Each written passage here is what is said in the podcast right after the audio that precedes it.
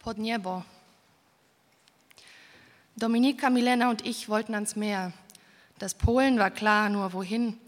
Wenn im August alles überfüllt ist, an jedem Balkongeländer Handtücher hängen, Schilder den Weg aus Hauseinfahrten hinausweisen und die 30. Unterkunft, die man über Fein Chasse PL buchen wollte, bedauernd sagt, nichts, nie, leider nein, nichts mehr frei. Was tut man? Man fährt erstmal direkt nach Podniebo. Manch einer entscheidet sich für Podniebo, weil es billiger, ruhiger, mehr ab vom Schuss ist als Korobjek. Andere landen dort, weil es im Hotel Prospektis sechs Kilometer von Kolbergs Zentrum, idyllisch am Strand. Anderen geht es wie uns und sie bleiben hier, weil einfach nichts anderes mehr frei war. An den Strand geht man einen kleinen Weg entlang, vorbei an Birken und Fichten, Teuteus und Abflussrohren, einen Hügel hoch und einen Holzweg hinunter. Irgendwann zieht man die Sandalen von den Füßen, weil sich weißer und feiner Sand zwischen die Zehen schiebt, zwischen Nägel und Haut, Nagellack und Kante. Man zieht die Sohlen von den Fersen und berührt den Strand, den erstaunlich sauberen Sand, in dem fast kein Plastik, Kronkorken oder Glas zu finden sind, und wartet zu einem Plätzchen, an dem man relativ viele Meter für sich alleine hat. Einige liegen schon dort, zwischen auf Holzstöckchen aufgespannten Stoffbahnen, die im Wind flattern und mit kleinen Hämmerchen in den Sand geschlagen werden. Andere stehen im Meer, die Badehosen kleben nass an ihren Beinen, wo die Haare in schwarzen Pfeilen zusammenfließen, richten den Blick in die Ferne und betrachten ein Schiff. Der Horizont verschmilzt mit dem Meer. Es ist an wolkigen Tagen so bleifarben wie der Himmel, silbrig, ruhig, fest wie Metall. Die Menschen stehen mit festen Beinen, manche trauen sich noch weiter hinein. Möwen fliegen und starken, picken ab und zu nach Brot, Chips oder Popcorn und suchen mit rot gerenderten Augen nach Gästen. Der Wind fährt in Haare, wirft etwas Sand in Gesichter, auf Waffeln oder Hotdogs, zugezogene Zip-Pullis und Schals. Viele Häute sind rot, mehr rosa als braunrot. Rote Häute auf der Suche nach Urlaub, zwischen Wolken und Wochenende eingefärbt. Links die Landzunge mit Leuchtturm, rechts, nach etwa einem Kilometer, der Flughafen für die Segelflugzeuge. Alle halbe Stunde landet eines mit Brummen und noch stärkerem Brausen, sodass sich die Nadelbäume hin und her biegen, mit den Ästen wedeln und in den Zaun stoßen, der Eindringlinge von dem Wald fernhalten soll. Schutzgebiet steht auf den weißen Schildern und der Flughafen gehörte einmal den Nazis, sowie im Übrigen natürlich das ganze Gebiet. Hier lebt die einzige Person, die jemanden kennt, der jemanden kennt, der eventuell eine freie Wohnung haben könnte. Es sind zwei Zimmer zu viel, aber das macht nichts. Die ganze Wohnung kostet 17,90 pro Nase pro Nacht. Es sind von Berlin aus vier Stunden und das geht klar, ich fahre vor. Dominika und Milena kommen später. Ich blecke die Zähne, bin zu groß, um mich ganz sehen zu können. Mein Rock spiegelt sich schwammig in der Seite der Rolltreppe, als ich aus der U-Bahn nach oben fahre. Ich halte Ausschau nach dem Retro-BMW, den Marek am Telefon angekündigt hatte. Hallo, sagt ein Mädchen, es lehnt an dem Wagen, der in etwa so aussieht und lacht. Das Auto ist leicht wie ein polnischer Fiat, hat nur eine längere Nase. Hey, sage ich. Marek steht ein paar Schritte entfernt. Er raucht noch, wirkt sympathisch. Auf dem Beifahrersitz eine dritte Person. Sie trägt sehr helle Kleidung und hat sehr helles Haar, das ihr Gesicht umrahmt, als sie kurz zu mir nach oben schaut und lächelt. Ich bin Sidi, sagt sie. Sie hat einen leichten US-amerikanischen Akzent und als Marek losfährt, beginnt sie zu reden. Sie erzählt von Crystal, aber nicht der Droge, sondern von etwas aus dem Google Play Store. Da wirst du irgendwann süchtig danach, sagt sie. Du willst ja weiterkommen. Letztes Jahr hatte es seltsamerweise geklappt, spontan Sommerfrische abzuhalten. Im benachbarten Koopjak war ein Zimmer frei gewesen, ehemaliger Badeort von Preußen und Nazis. Es war unsere erste Erfahrung mit dem polnischen Norden gewesen.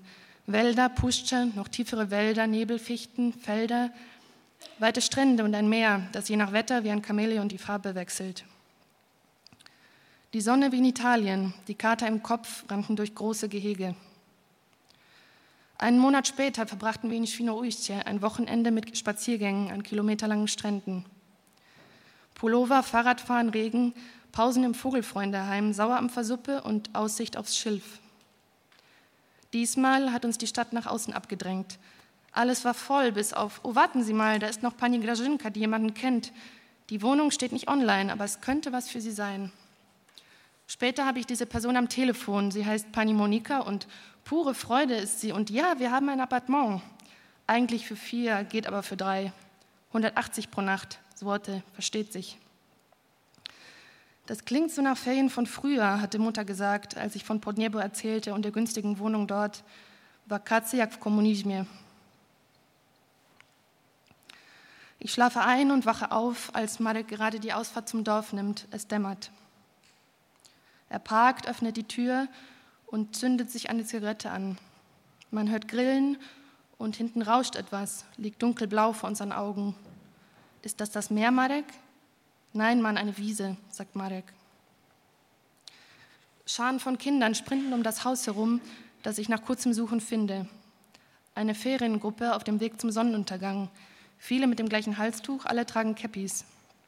Sie gehen los und weg sind sie und rein gehe ich. Es ist dunkel und voll. Viele Menschen an einem massiven Holztisch, verschiedene Teller vor sich, um sich, an den Wänden alles Mögliche. Ich bahne mir den Weg zur Bar, wo Balken und Humpen und Blumen hängen. Und irgendjemand ruft jemanden vom Tisch, der die Schlüsselübergabe macht. Sind Sie etwa allein gekommen? Meine Freundinnen kommen nach. Der Herr wiegt den Kopf und führt mich zwei Straßen weiter bis zur Platte. Viel Spaß. Das sagt er nicht, aber er denkt es. In der Wohnung liegt der Staub auf dem Boden. Nein, liegen Krümel, Sand, Brocken von etwas, das man nicht definieren kann. Im Bad erscheint nach dem Duschen eine geheimnisvolle Inschrift auf dem Spiegel. Let's play, Smile, Zwinker.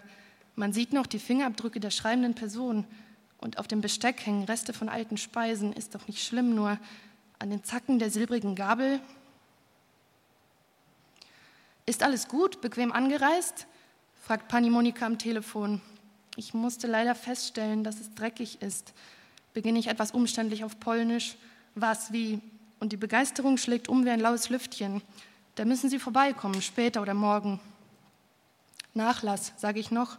Reduzierter Preis, sprechen wir drüber, sagt sie. Die geklöppelten Gardinen aus Spitze bauschen sich im Wind, die Fensterrahmen biegen sich und die Akustik ist so, dass jeder Ton, der von dem Parkplatz vor der Platte kommt, hineingetragen wird. Sie steht inmitten eines Grüppchens von Damen. Das ist die, meinte die Frau in der Bar. Und Monika spricht und spricht. Sie ist ganz in Rot gekleidet, Weinrot und ausgewaschen rot. Und irgendwann gehe ich wieder. Der Sand ist weiß, der Wald schön, der Himmel blau und das Meer auch. Kein Müll, kein Wind, wenig Leute. Die Himbeeren im Bier prickeln auf der Zunge. Mein Handy drückt beim Sitzen durch den Jeansstoff ans Bein.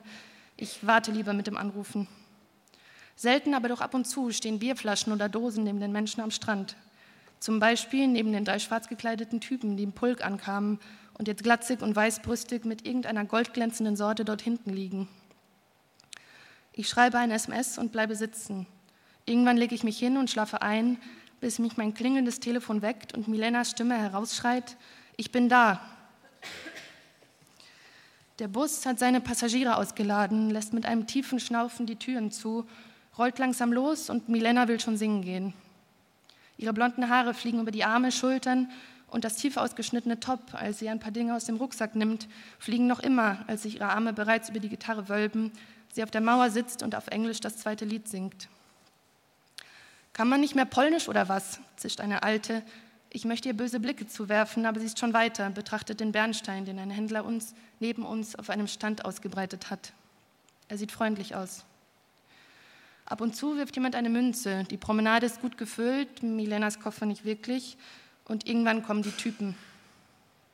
Was seid ihr denn für welche? fragt der Bullige. Bist du Zigeunerin oder was? Seid ihr Lesben oder was? fragt der Dünne, dessen weißer T-Shirt-Kragen gerippt am Hals anliegt. Dominika, die vor ein paar Minuten mit ihrem Rollkoffer den Pier entlang zu uns rüber spaziert ist, trägt ihre Haare kurz und ein kurzes Kleid. Verpisst euch, sagt sie. Lass gehen, sagt der Hübsche und fasst Dominika dann ans Kinn. Ausgerissene Haare wehen blond zwischen Fingern. Blut fließt schwarz aus Nasenlöchern und Zähne umrandet wie Rotwein. Ein dunkelblau gekleideter Polizist nimmt die Personalien auf. Unser bislang fehlendes Publikum war plötzlich zur Stelle. Also was ist hier passiert, meine Damen, meine Herren? Der Polizist hat die Stimme der polnischen Bürokratie, mittellaut und unglaublich angenehm. Wie fühlen Sie sich? fragt der Polizist. Und ich möchte, dass er einfach so weiterspricht. Soll man einen Krankenwagen rufen? Nein, nein, danke, ist okay, sage ich. Die Oberlippe schmerzt. Und Sie? Ist okay, sagt Dominika. Alles okay, sagt Milena. Und Sie, Sie auch? fragt der Polizist. Ja, sagt der Bullige. Ja, sagt der Dünne. Der Hübsche schweigt. Was ist dann geschehen? Nichts, sagt Dominika. Nichts, sagt der Bullige. Der Polizist seufzt. Bei einem weiteren Vorkommnis muss ich Sie leider festnehmen. Versteht sich, sage ich. Der Bullige trinkt den Schnaps in einem Zug und lehnt am Kiosk, von dem die weiße Farbe in Splittern blättert. Ich bin Mihau, sagt er und streckt seine Hand in unsere Richtung. Ich heiße Lespe, sagt Dominika. Ich auch, sagt Milena. Er schnauft, die Brise weht Sand in meinen Becher, hängt grau auf dem rosa Schaum. Na dann, sagt Mihau und schart mit den Schuhen. Der Dünne lüftet sein Käppi und kurz wirkt es so, als wolle er nochmal gegen Dominikas Koffer treten. Dann eilt er hinterher und der Dritte will bleiben, schaut weiter auf den sandigen Schaum. Na dann, sagt er nach ein paar Sekunden. Na dann, sagt Milena. Schon nach zwei Tagen sind wir Expertinnen im Spaghetti-Kochen. Der Gasherd funktioniert, die gekochten Nudeln sind weiß und ein bisschen zu weich, die Soße rot. Die Wohnung lädt zum Schlafen ein, eine Mischung aus Skihütte und orientalischem Palmgarten. Überall sind Fensterchen eingebaut, zwischen Küche und Bad, den Schlafzimmern, von jedem Zimmer aus in Richtung Flur. Die Türen haben die Form von Arkaden und in der Mitte der Wohnung steht ein überdimensionaler Brunnen mit Henkel, den jemand mit Fliesen überzogen hat. Bevor ich das erste Mal reingeschaut habe, war ich total gespannt, aber es liegen nur Lappen drin. Ab und zu habe ich noch Angst, dass jemand von denen reinkommen könnte, die Let's Play geschrieben haben, aber ich sage nichts und vergesse es dann wieder. Ich habe die Inschrift sofort abgewischt mit einem der Lappen. Milena und Dominika haben gar nichts bemerkt. Außen an der Wohnungstür klebt ein blauer Delfin und nachts hört man durch die Fenster die Menschen am Lagerfeuer Lieder singen.